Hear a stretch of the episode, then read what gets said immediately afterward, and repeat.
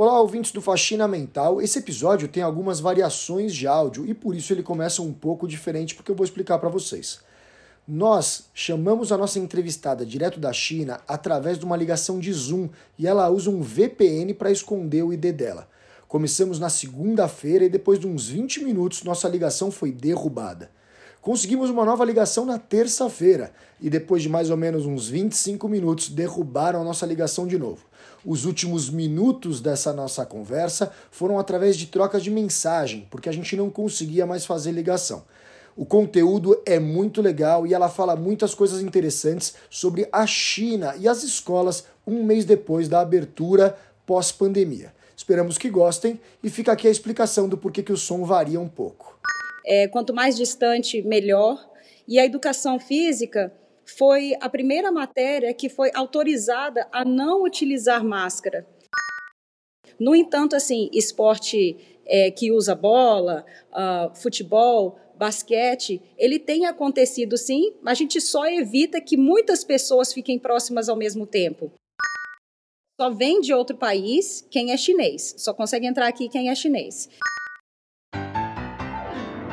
Olá, eu sou o Quito Vívolo e essa é a minha, a sua, a nossa faxina mental.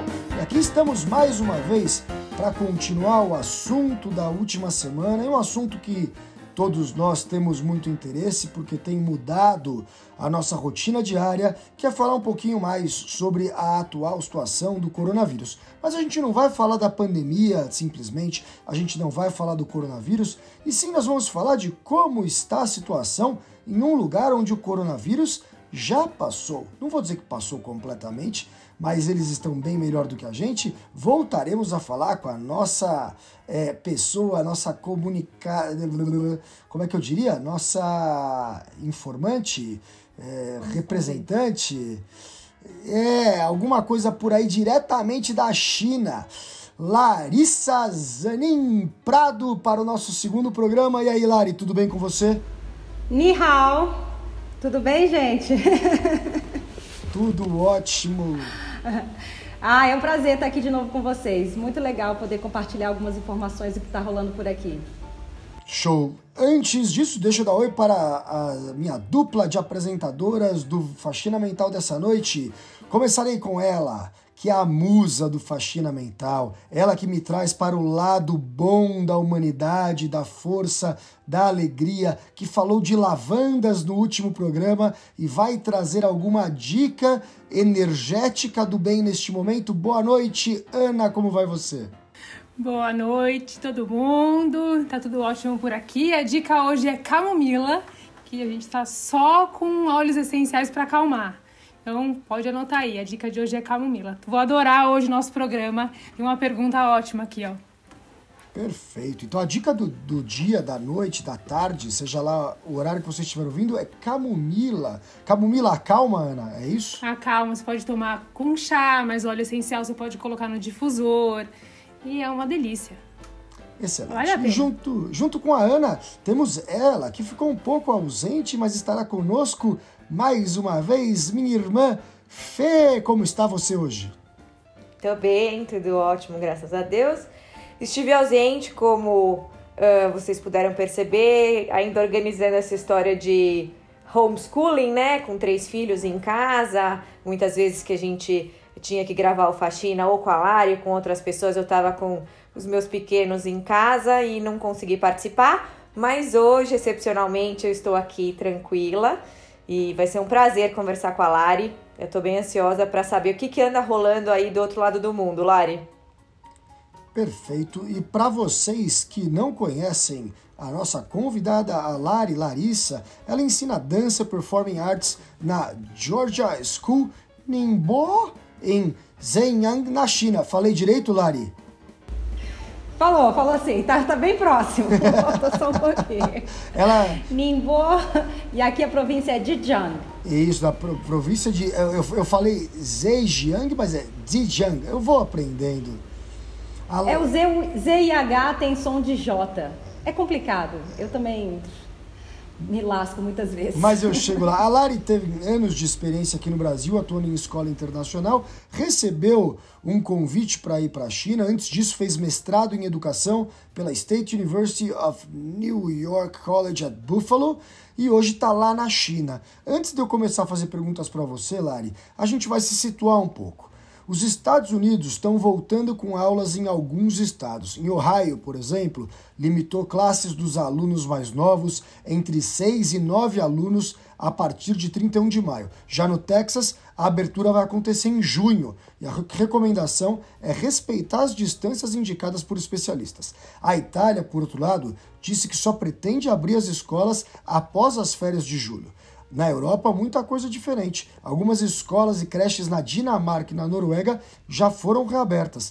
E os avós na Suíça podem abraçar os netos com menos de 10 anos, seguindo uma decisão da chefe de doenças infecciosas do Ministério da Saúde, que disse que é seguro fazê-lo. O presidente da França, Emmanuel Macron, foi contra o conselho do Comitê Científico do governo, anunciando que creches e escolas primárias reabrirão progressivamente a partir de 11 de maio na França. Na Alemanha, os playgrounds começam a reabrir na sexta-feira e os alunos de 11 e 12 anos devem retornar à escola em um sistema escalonado a partir da próxima semana.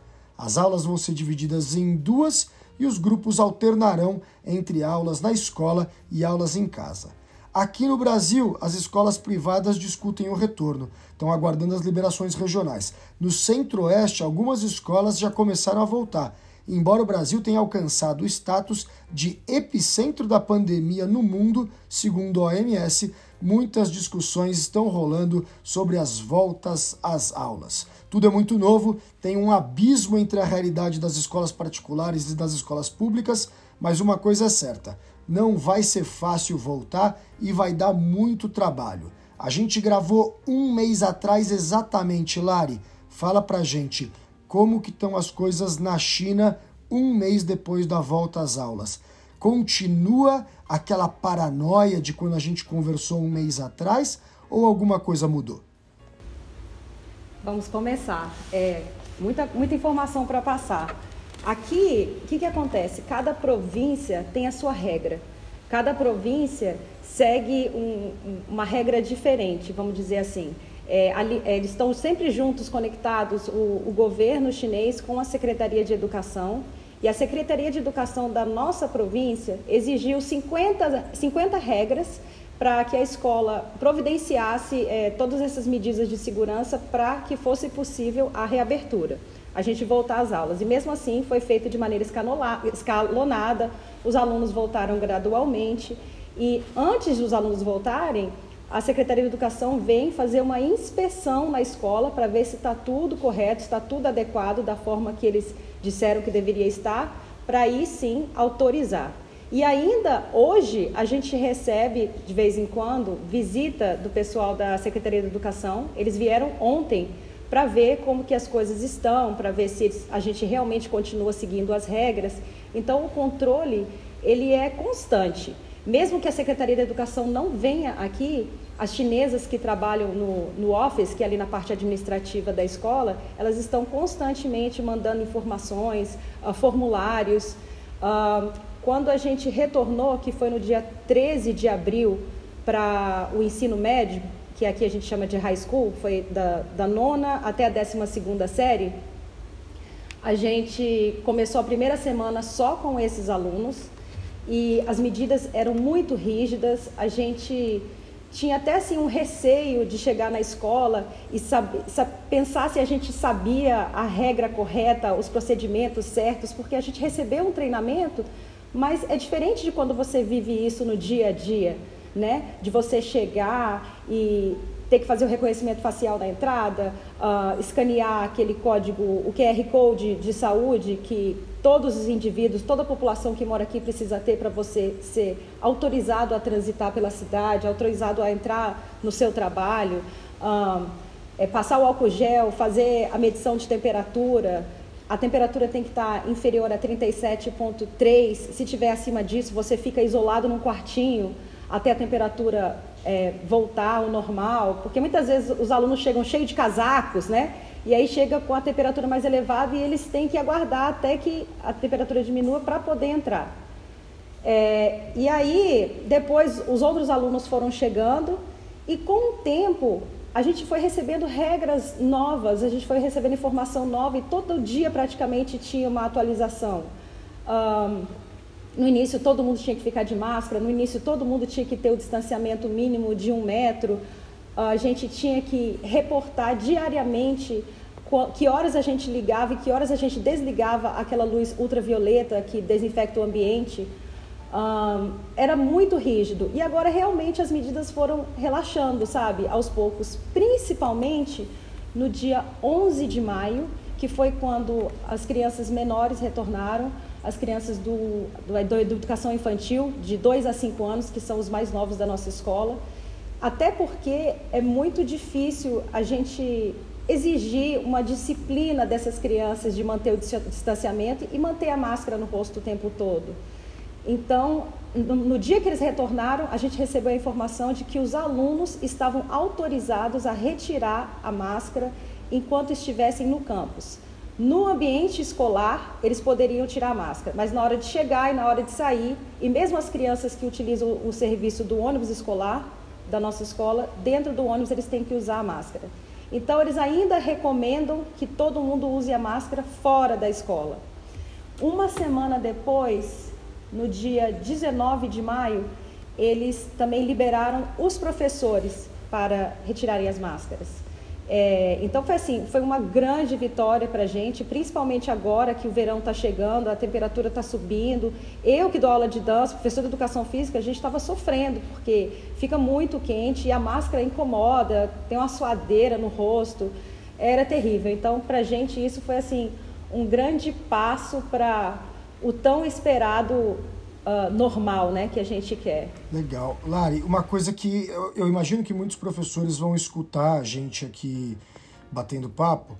Então, se a gente for tentar traçar paralelos, porque eu acho que é muito difícil a gente querer traçar paralelo entre Brasil e China do ponto de vista tecnológico. Eu acho que uma minoria das escolas aqui no Brasil vão fazer controle com QR Code e monitoramento de bem-estar das crianças da maneira como é feito na China tão tecnológico. Mas se a gente for ser bem prático, a grosso modo, é, o, é muito importante saber como que essas crianças estão antes de retornarem. Caso tenha qualquer tipo de sintoma que remeta a uma gripe, fica-se em casa, não se vai para a escola, se faz um controle de temperatura diariamente ao entrar na escola. Como que é a desinfecção? Porque isso é uma coisa que muitas pessoas ficam muito neuróticas, né? E, e, e, no começo aí na China, a desinfecção na entrada da escola, pelo que a gente conversou, era um negócio muito pesado. Continua um processo de desinfecção muito forte quando os alunos entram ou isso deu uma suavizada? Suavizou bastante. É, eu vi vídeos né, que foram compartilhados na, nas redes sociais. É, muita gente me mandou vídeo e perguntou: é assim na sua escola? Eles ficam curiosos para saber. Né? E, ao mesmo tempo, a curiosidade leva ó, aquela esperança né, de saber como serão os próximos dias no Brasil. É, relaxou bastante, suavizou bastante, está é, bem tranquilo. A gente nunca teve aquelas máquinas de ficar limpando o sapato, como eu vi em alguns vídeos aqui na nossa escola. Cada escola tem uma realidade diferente, cada província tem uma regra diferente. Então, todos os vídeos que chegaram no Brasil não significa que é exatamente o que a gente está vivendo na nossa escola aqui. E como eu já falei naquele nosso outro bate-papo, a nossa escola é uma escola internacional, não é uma escola pública, não é uma escola particular chinesa. Apesar de que todas as escolas que estão abertas precisam seguir essas regras é, mas está bem mais tranquilo. As crianças se abraçam na escola, não existe mais aquele distanciamento de um metro. É claro que a gente evita né, ter muita gente dentro da sala de aula. Por exemplo, os pais ainda não são autorizados a estar no campus, então o show que normalmente eu faço um ou dois shows por semestre não vai poder acontecer porque o nosso auditório está fechado, os pais não podem vir assistir. Então esse show vai acontecer em forma de vídeo.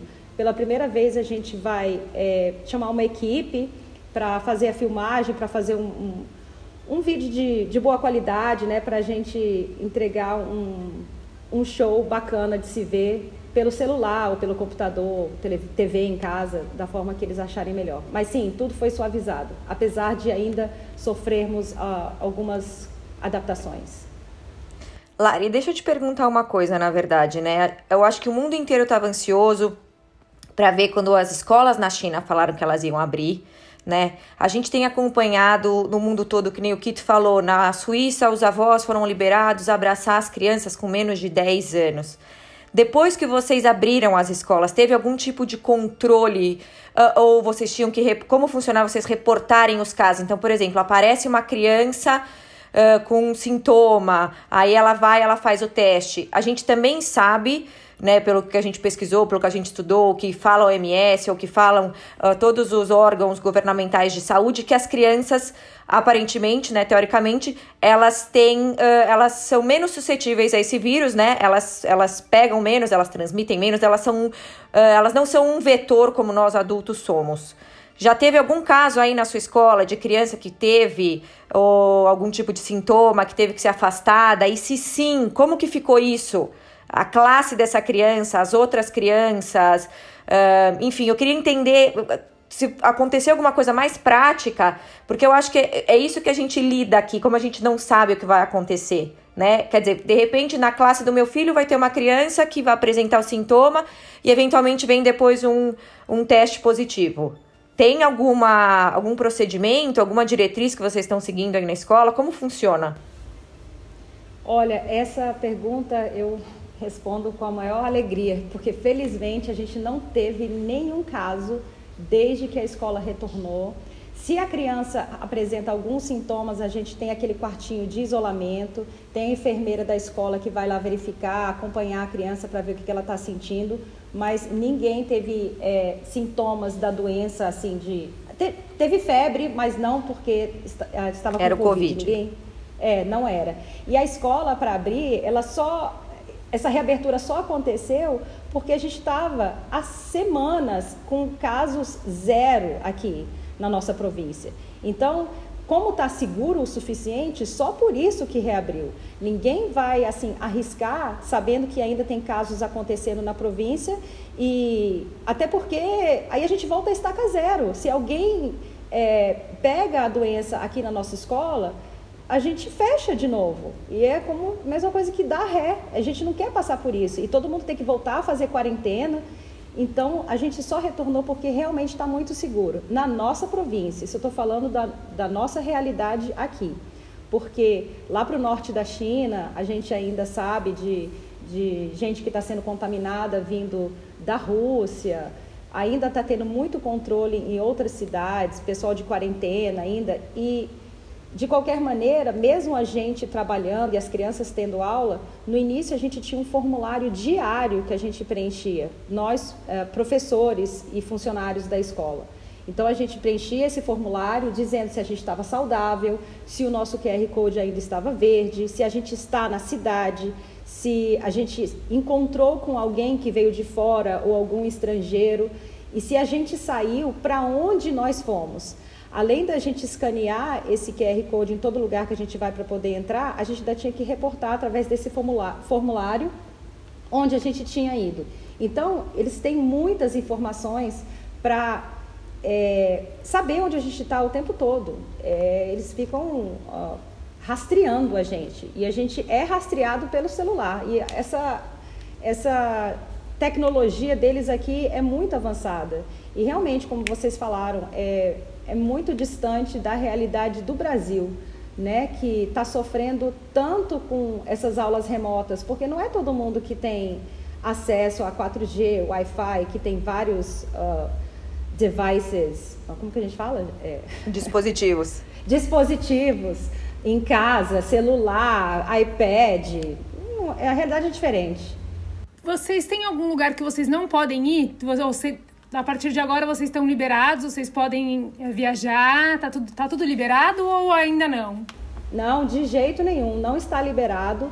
Quando as aulas retornaram aqui no meu trabalho, cada, cada como que eu vou dizer, cada lugar que reabre, ou uma indústria, ou uma loja, ou um shopping, ou uma farmácia, qualquer estabelecimento que abra é, tem as suas regras. Então, as regras aqui da escola, a gente não, poder, não podia no início receber visita em casa, não podia dormir fora de casa, não podia receber ninguém para dormir em casa, não poderíamos ir para restaurantes e lugares com grande aglomeração, lugar turístico, a gente não podia ir. E agora isso também já foi suavizado. Sair da cidade nem pensar. Não pode sair e estamos também proibidos de viajar para o exterior uh, nas férias de julho. Lari, o que eu queria saber de você é. É muito utópico a gente achar que algumas coisas relacionadas a controle de viagem, de turismo e tudo mais, nós vamos conseguir controlar aqui no Brasil, igual vocês cons conseguem controlar na China. Mas os professores, eles têm muita curiosidade para saber, para entender como está dentro da escola. Como é que estão as atividades que têm mais contato físico, como educação física, dança que você cuida, é um departamento que você tem muito contato. Então eu queria saber como é que estão as atividades que, que são de esporte, de dança, de teatro e essas atividades onde existe mais contato. Elas estão funcionando normalmente na escola ou tem adaptações? É, as, essas matérias elas não estão funcionando normalmente. É, tudo é muito novo, né? Ninguém esperava que fosse ficar tanto tempo sem aula e quando retornasse fosse ter tantas restrições. Então, é, tudo está sendo adaptado. Na educação física, a, a, distância mínima de entre um metro e um metro e meio ainda é respeitada. É, quanto mais distante, melhor. E a educação física, foi a primeira matéria que foi autorizada a não utilizar máscara. E por que isso? É, a gente volta naquele assunto da, da rigidez do ensino chinês, né? De quanto eles cobram dos alunos, de como eles são conteudistas, porque aqui existe muita pressão, existe muita competição entre os alunos, até porque eles são muitos. E aí, na, nas aulas de educação física, não na nossa escola, mas em outras escolas que a gente está vendo, tem informação de outras escolas, escola chinesa, uh, durante uma aula de educação física, como eu falei para vocês, tá, é verão, aqui tá, a gente está muito próximo do verão, a temperatura está subindo, né? E tá, tá, muito quente. E o professor de educação física estava exigindo muito dos alunos, é, pedindo para que eles corressem uma certa distância, uh, fazendo um esforço além do normal. E as crianças, além de estarem paradas, uh, ansiosas há muito tempo, é, esse esforço era, era muito grande. E aí aconteceu que as crianças estavam se esforçando muito e usando máscara e o calor, tudo junto, essa combinação é, não resultou numa combinação boa. E crianças que já tinham alguma doença, é, cardiopatas, vieram a óbito durante a aula a gente ficou sabendo de duas crianças que passaram mal na aula de educação física e isso foi por causa dessa combinação do calor, do uso da máscara e do esforço muito grande durante a aula de educação física. Então, assim que isso aconteceu, o governo rapidamente tomou uma atitude e mandou informação para todas as escolas de que o uso da máscara seria suspenso nas aulas de educação física, desde que todo mundo respeitasse essa distância mínima. Então, a aula de educação física foi a primeira a que os alunos tiraram as máscaras.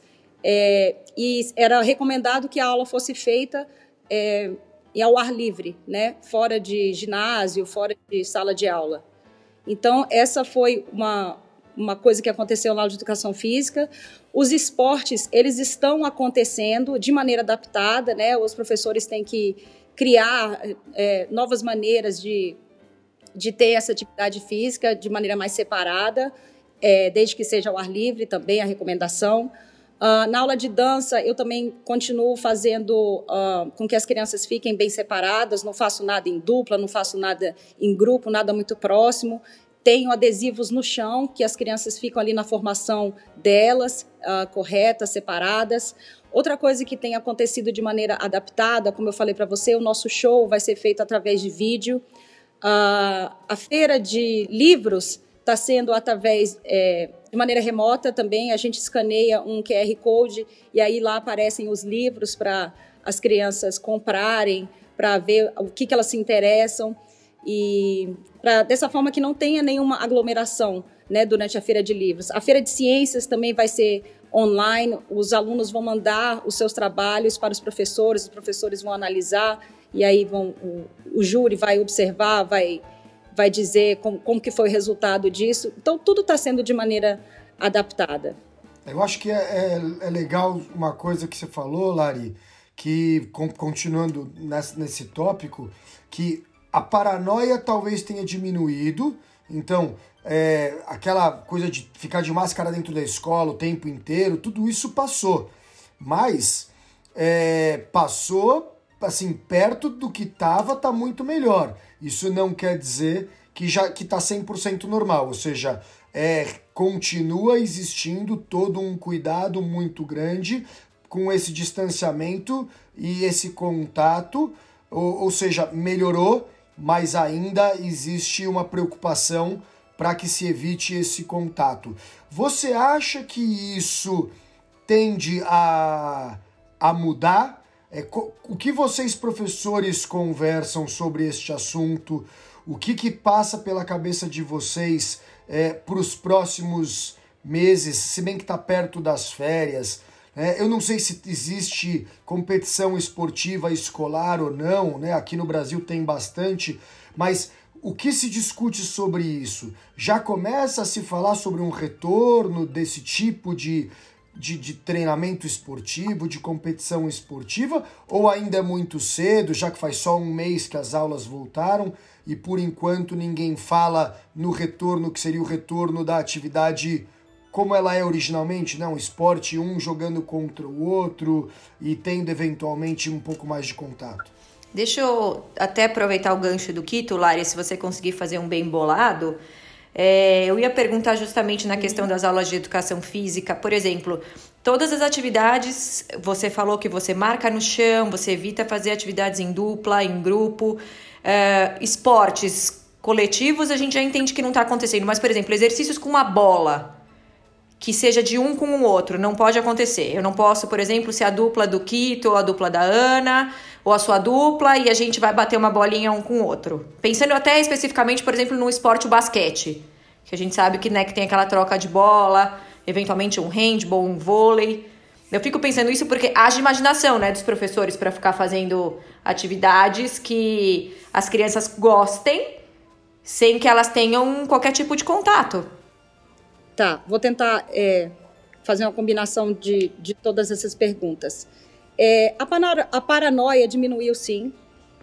É, com o tempo, essa é a tendência, né? Porque as pessoas elas estão respeitando as regras. Ah, todas as diretrizes do governo, da administração da nossa escola, todo mundo segue à risca. Então, isso faz com que cada dia que passa, a nossa situação fica mais segura aqui. Tanto que a gente foi é, autorizado a retirar as máscaras dentro do ambiente escolar. Então, essas pessoas que a gente tem o contato todos os dias, professores, colegas de trabalho, alunos, a gente sabe que eles estão seguindo as regras e que é seguro a gente estar próximo deles. Então, as competições escolares entre uma escola e outra, elas não têm acontecido e não há previsão para isso retornar por enquanto. No entanto, assim, esporte é, que usa bola, uh, futebol, basquete, ele tem acontecido sim, a gente só evita que muitas pessoas fiquem próximas ao mesmo tempo. Uh, aqui a gente está na, na época de, de treinar, a gente está treinando a unidade de, de futebol nas aulas de educação física. Então, os treinos estão acontecendo, eles acontecem com menos frequência, com cuidado, ainda lembrando as crianças de sempre estarem lavando as mãos, passando álcool gel, evitando estar muito próximos. E a, mas e a gente não tem esse contato com outras escolas, as competições não estão acontecendo. E o que acontece é que quanto mais as pessoas colaboram com, com essas restrições e as regras, mais rápido as coisas vão voltando ao normal, né? Eu queria falar que eu, a página da Larissa do Família na China tem um vídeo das crianças quando elas são comunicadas a tirar a máscara. É a coisa mais engraçada de ver o susto que elas tomam quando elas podem tirar a máscara. É é sensacional. Vale a pena. Eles não acreditam. É que é uma coisa super desconfortável, né? Imagina é desconfortável, mas eu acho que o ser humano tem essa habilidade de se acostumar com as coisas, né? Mesmo que ela seja ruim, você sabe que aquilo é necessário. Então a gente realmente se acostumou. Eu uma vez eu me peguei chegando em casa e demorei uns 30 minutos para tirar a máscara porque eu já estava acostumada a ficar com a máscara o tempo todo, entendeu? E as crianças, na hora que esse vídeo que a, que a Ana falou, na hora que a gente foi lá dar a notícia, elas regalaram o olho assim, é, é verdade que você está me falando? Algumas ficaram estáticas, imóveis, sem, sem reação. E, e pouquíssimas celebraram, sabe? É para tirar máscara. Foi muito engraçado. Lari, eu queria abordar um outro tema que a, a Ana, que conversa muito com você, comentou comigo, e que eu achei ele até interessante. Quando começou a pandemia no mundo, os chineses eram vistos com maus olhos, né? Então existia hostilidade contra chinês em vários países do mundo, inclusive em alguns lugares do Brasil. E aí parece que agora, aí na China, o inverso começa a acontecer. Ou seja, estrangeiros não chineses começam a ser. Eu não vou dizer que são hostilizados, eu quero que você me conte o que está acontecendo, mas o povo começa a olhar estranho porque eles não sabem se você mora aí, se você está passeando, né? O, o que, que você está fazendo. Então, o que está rolando aí na China? Conta pra gente como é que tá esse medo deles com relação a vocês. Uh, então, existe já agora um clima diferente em relação ao sentimento da comunidade local com os estrangeiros. Eles já olhavam para a gente, mas era um olhar diferente no início, era um, olhar de curiosidade, porque nós somos diferentes, né? O tom de pele, a maneira que a gente se comporta, o nosso rosto, tá na cara que a gente é gringo e eles já olhavam para a gente com esse olhar curioso. Agora eu vejo que o olhar mudou um pouco e eu já percebi em algumas situações, a gente estava brincando ali, dentro do nosso condomínio mesmo, eu estava brincando com as crianças no parquinho, brincando de bola, aí eles viam que a gente era estrangeiro e desviavam o caminho. Ou então, muitas vezes, eles estão com a máscara abaixada, assim no queixo, vê que a gente é estrangeiro e sobe a máscara. Porque o que, que acontece? A gente sabe que a doença saiu daqui, mas aqui eles controlaram muito bem. E depois ela foi levada a todos os países e a situação ficou muito ruim nos países. Então, eles acham que a gente pode ter trazido a doença de volta para cá. Então, eles têm um receio de ficar perto da gente. Na realidade, assim, isso é um pouco de ignorância, porque ao mesmo tempo eles deveriam saber que o governo tem controlado essa entrada dos estrangeiros e quando a gente chegou, todo mundo passou pela quarentena. Então eles deveriam lembrar ou saber, ter essa informação de que quando a gente está aqui, a gente está aqui porque a gente passou por todo um, um procedimento rígido que o próprio governo deles estipulou. Mas assim, a gente ainda é olhado com, com, uma, com um olhar estranho. É, é esquisito. A gente se sente mal.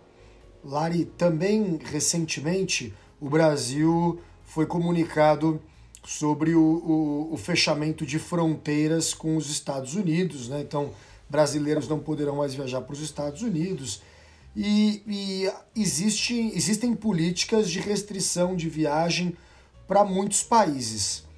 Como que os, os estrangeiros que trabalham com você estão vendo isso com relação a outros países? E existem países que conseguiram fazer alguns acordos com a China para ter algum trânsito, né? Ou seja, nós, Brasil, parece que não, mas alguns países europeus estão tendo algum tipo de, de trânsito com a China. E o controle continua muito, muito pesado? Você tem alguma informação desse pessoal? Como é que é o controle de entrada? Eles estão fazendo algum procedimento de quarentena quando alguém entra no país? Bom, as fronteiras fecharam no dia 28 de março, se eu não me engano, acho que foi isso. E, e desde então, eles barraram a, entradas, a entrada de estrangeiros aqui. Só vem de outro país quem é chinês. Só consegue entrar aqui quem é chinês. E aí o que, que acontece? Já tem um certo tempo, né? Já tem o quê? Dois meses que a fronteira está fechada. No entanto, os chineses sabem da importância de ter estrangeiros aqui no país. Eles fazem grandes negócios, eles trabalham em grandes empresas, indústrias.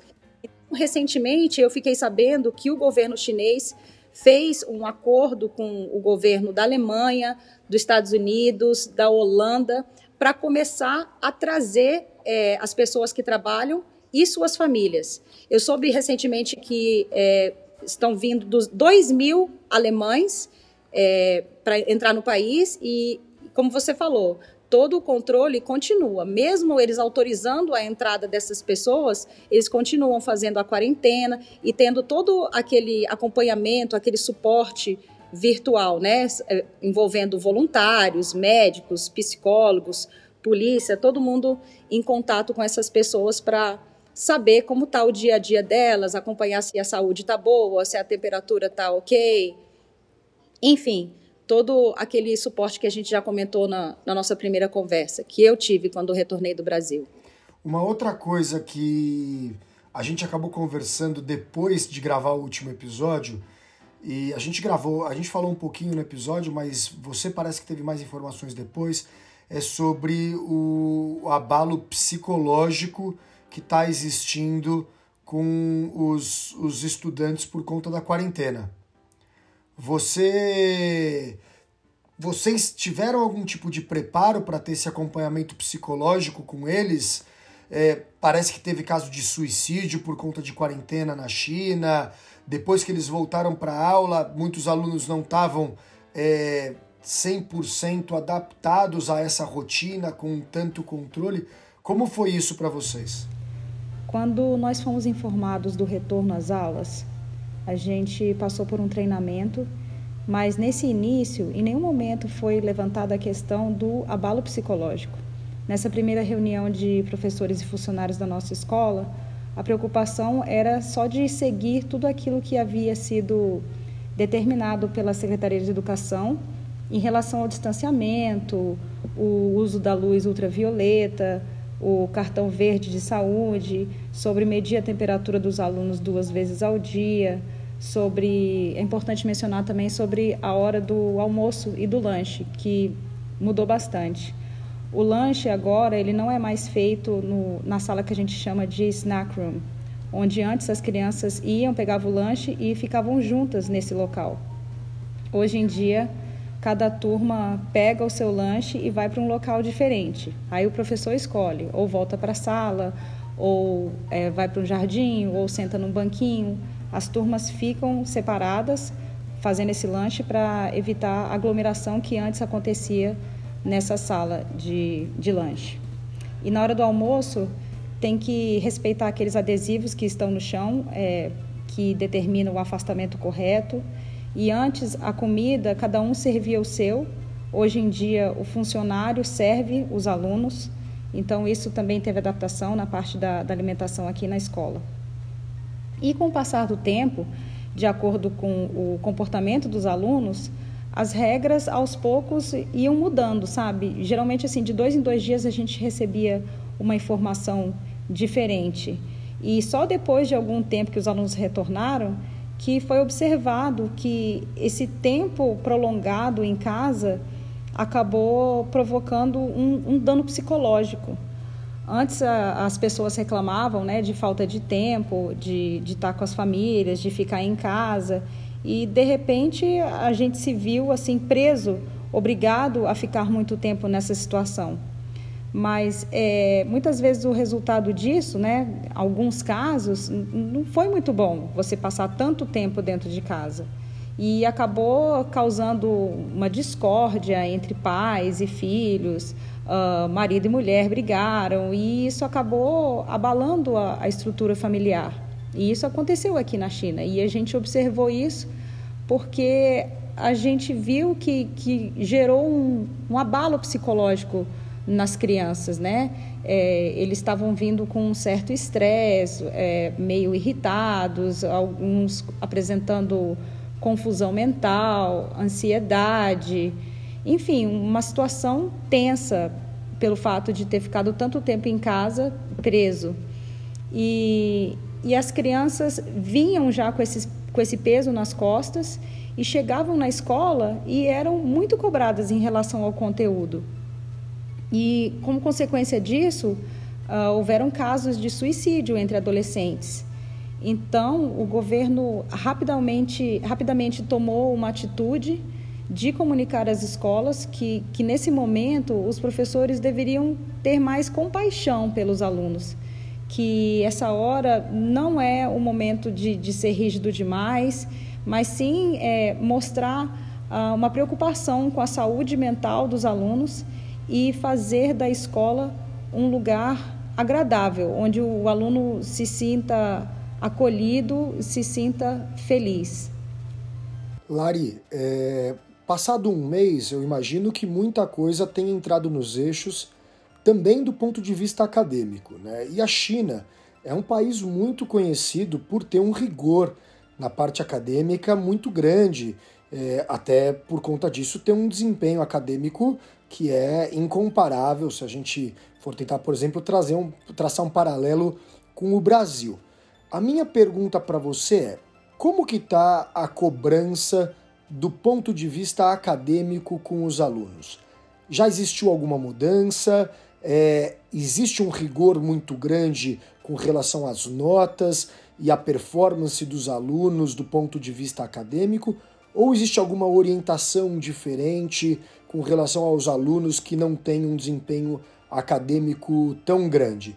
Na sua opinião, agora, o, a China está voltando para ser um país onde as escolas estão cobrando muito o conteúdo ou por conta da pandemia esse ano existe uma abordagem diferente que você pode dividir com a gente?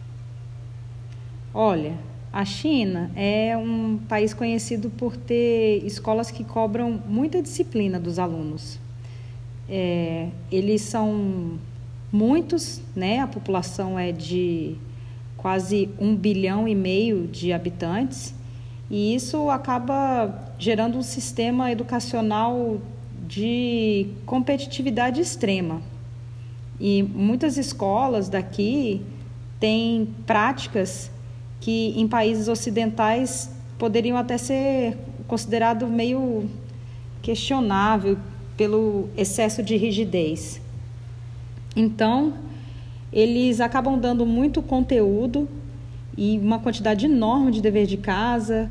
As crianças carregam mochilas pesadas, cheias de livros, levam para casa muito material. E até o meu filho, que, que no Brasil estava acostumado a ter bastante tempo livre. Uh, aqui não acontece isso, sabe? Aqui ele chega em casa, faz dever de casa até de noite e às vezes até próximo da hora de, de ir para a cama. Mas depois do, do Covid e dessa história de ter, de ter compaixão pelas crianças, a informação que a gente recebeu do governo foi que o foco era para ser no, no bem-estar, na saúde mental dos alunos, né? E que essa rigidez, ela, ela acabou sendo muito suavizada. E até a maneira de, de dar notas a gente teve que adaptar. Então, uh, o nosso ano letivo, ele começa em agosto, né? E enquanto a gente estava dando aula de maneira remota, é, isso foi em fevereiro, março e uma boa parte do mês de abril.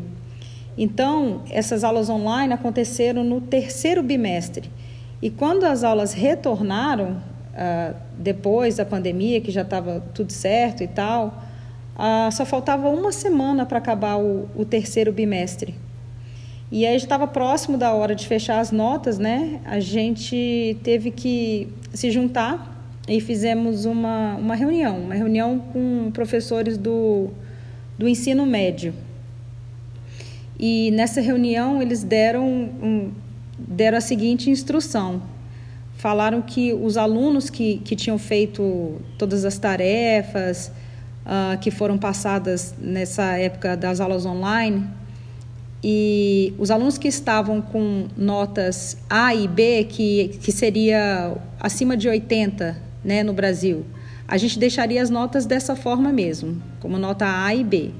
No entanto, os alunos que tinham nota abaixo disso, que seria do C para baixo, a gente não colocaria esse C ou D ou E ou F, porque teve muito aluno que não fez nada, né? A gente colocou no boletim um CR, que seria o crédito. E assim o, o aluno não ficaria com nota baixa no, no boletim. Enfim, resumindo, os alunos que não tiveram bom rendimento ou boa participação nessas aulas à distância, eles não seriam prejudicados. E os alunos do ensino fundamental, a gente nem deu nota, todos eles receberam só crédito. Então, assim, não importou muito se o aluno participou ou não. Era para dar um crédito para não ficar com, com filme queimado no boletim. E até hoje, mesmo com os alunos já há mais de um mês aqui de volta à escola, a gente tá todo mundo pegando muito leve, sabe, sem cobrar muito. E eu acabo usando como termômetro a quantidade de dever de casa que o meu filho tem, que tem sido bem pouco.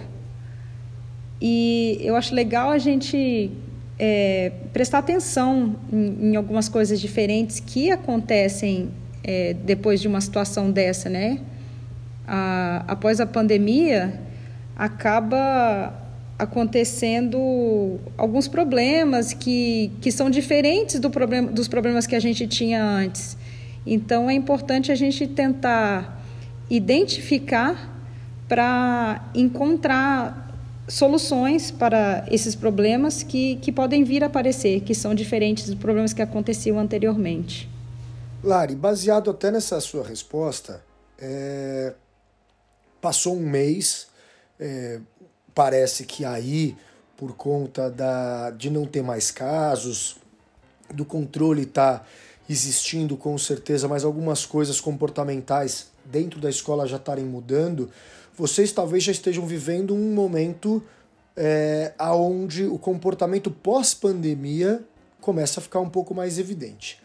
Na sua opinião, mudou o comportamento das pessoas pós-pandemia? Mudou alguma coisa que você gostaria de dividir com a gente pós-pandemia? Ou até você mesma?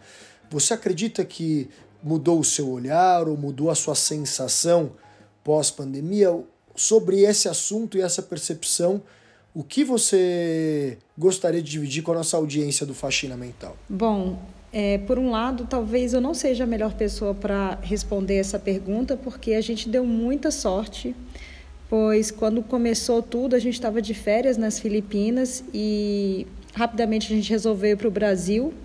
Então, a gente pegou o melhor momento do Brasil, quando a doença ainda não tinha chegado, e quando a gente resolveu voltar para a China, as coisas já estavam diminuindo bastante os números de infectados eram muito menores e estava tudo muito controlado. Então a gente também pegou o melhor da China. A nossa quarentena foi muito curta comparada a todo mundo, acho que na maioria dos países, porque a gente foi obrigado a ficar em casa sem poder sair com todo aquele controle que a gente já mencionou anteriormente na primeira conversa. Uh, ficamos 14 dias só dentro de casa. Então, isso é muito pouco comparado à, à quarentena em países da Europa, uh, nos Estados Unidos e até mesmo no Brasil. Né? Eu já sei de gente que está passando de 60 dias de quarentena. Então, é, ficamos pouco tempo em casa, em isolamento, e o nosso desconfinamento aconteceu de uma maneira diferente também, porque o meu QR Code não ficava verde, não sei porque ele só ficava amarelo e eu não podia ainda sair do meu condomínio. Eu pude sair de casa, mas ainda fiquei dois dias só caminhando, fazendo exercício, andando de bicicleta, levando os meninos para o parquinho dentro do meu condomínio. Depois que a, a polícia conseguiu resolver a minha questão e o meu código ficou verde, então só aí eu consegui sair do condomínio e fui para o mercado. Eu lembro que a sensação que eu tive quando eu fui para o mercado foi muito estranha, porque eu estava saindo de casa é, pela primeira vez e eu olhava todas aquelas pessoas de, de máscara, né, usando máscara, e me deu um sentimento tão ruim, uma, uma coisa assim de imaginar que aquilo poderia durar por muito tempo, todo mundo de máscara e sabe-se lá por quanto tempo isso iria durar um ano, dois anos, até quando? Né? Uma coisa tão desconhecida, a gente não sabe nem direito como que começou, muito menos como isso vai terminar. Então eu, eu senti muita tristeza no início, mas ao mesmo tempo eu sentia muita alegria nas pequenas coisas. Ah, uma árvore bonita, um jardim bem cuidado, ah, as flores. É, tudo eu queria tirar foto, tudo eu achava bonito e filmava as crianças se divertindo no parquinho. Então eu acho que isso eu senti. Eu dei mais valor às pequenas coisas. Essa foi a mudança no, no meu comportamento, da valorização do que antes a gente é, não percebia direito, não, não olhava assim com tanta beleza nos olhos.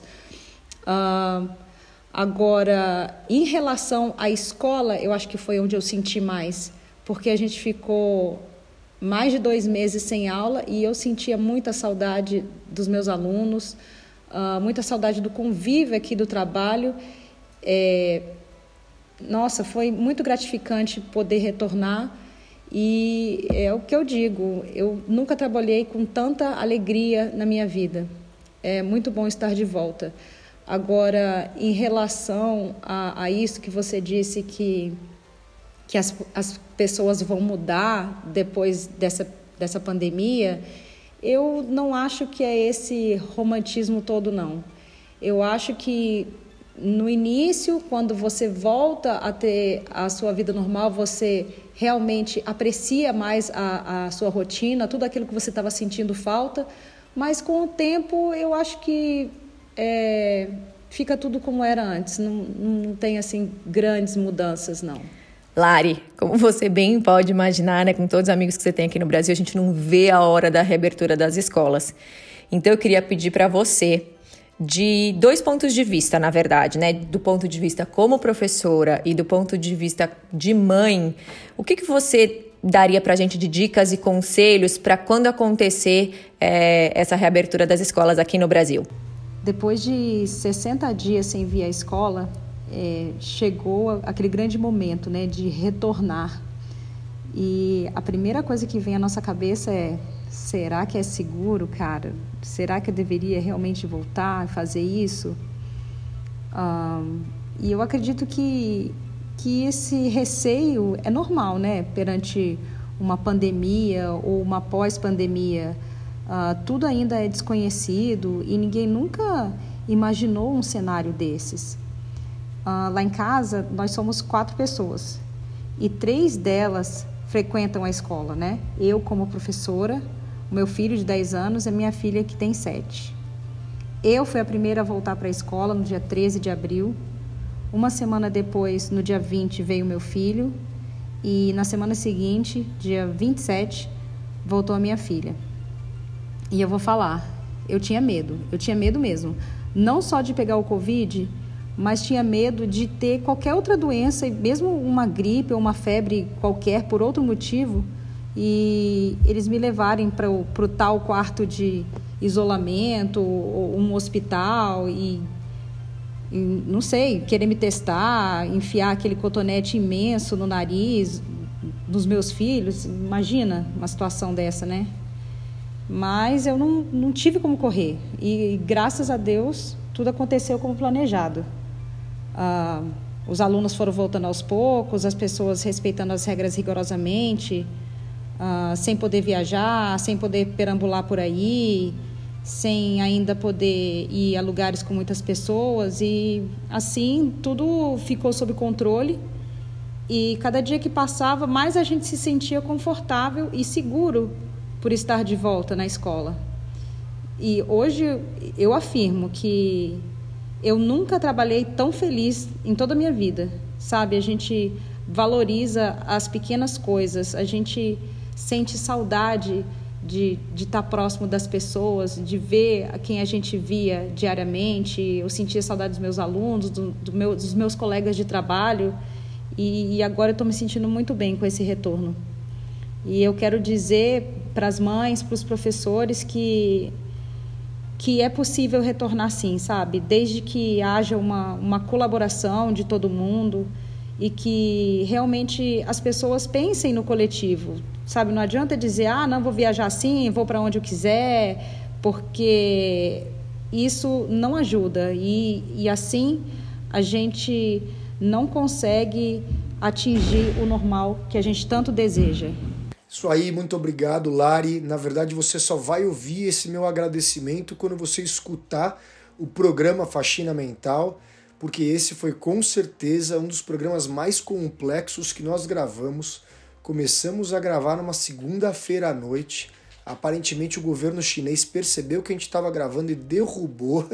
Continuamos gravando na terça-feira, fomos derrubados novamente, fizemos trocas de mensagem e a Lari superando todas as dificuldades e a gente tentando casar horários para mandar pergunta e receber respostas, a gente conseguiu finalizar o programa. Então eu queria mais uma vez agradecer você por compartilhar com a gente a situação aí na China. É, a gente sabe que, obviamente, é um cenário específico da escola que você trabalha, mas pode ajudar um monte de gente aqui a ter um pouco mais de esperança num retorno que a gente está se programando para que assim que possível possa acontecer para as escolas aqui no Brasil. E vou pedir agora para minhas parceiras de faxina mental mandarem suas mensagens finais. Fê, por favor, mande a sua mensagem final para os nossos ouvintes fiéis do Faxina Mental. Ah, Kito, eu acho que hoje eu quero encerrar o programa mandando um abraço bem apertado para todo mundo que escuta a gente é, mesmo que eles não tenham a menor ideia de quem a gente seja como pessoas. Mas eu acho que a coisa que eu tenho sentido mais falta, e eu acredito que muita gente também, que é esse contato, essa troca de carinho, né? Então, um abraço bem apertado para todo mundo que está escutando Faxina Mental. Aninha, agora você eu gostaria que você mandasse o seu recado final para os nossos ouvintes do Faxina. Qual a sua mensagem? Ai, gente, adorei mais um encontro com a China. Foi ótimo. Valeu, gente. Um beijo, beijo, beijo. Então é isso, muito obrigado Lari, muito obrigado Ana, muito obrigado Fê, Lasanha que também acompanhou parte da nossa gravação aqui e muito obrigado a todos os ouvintes do Faxina Mental. Você que ainda não segue a gente nas redes sociais, segue lá no Instagram, também no Facebook. A gente compartilha quando a gente tem novos episódios. A gente também tenta compartilhar algumas coisas de episódios recentes e antigos que nós temos publicado. Eu compartilhei essa semana um vídeo do Onício, epidemiologista que gravou o último episódio tocando bateria, aliás, fazendo um som muito legal com uma galera que ele toca lá na Suíça. E é isso. A gente vai estar sempre aqui tentando mandar para vocês uma mensagem legal, assuntos muito gostosos e compartilhando com vocês pelas redes sociais sempre que tivermos um novo episódio. A gente tem o Faxina Mental, que sai sempre entre domingo e segunda-feira, no começo da sua semana, e às sextas-feiras, o nosso Faxina Express, com a nossa colaboradora Gabi Marques. Se você ainda não ouviu, ouve lá. Valeu, uma boa semana para todo mundo e fiquem bem.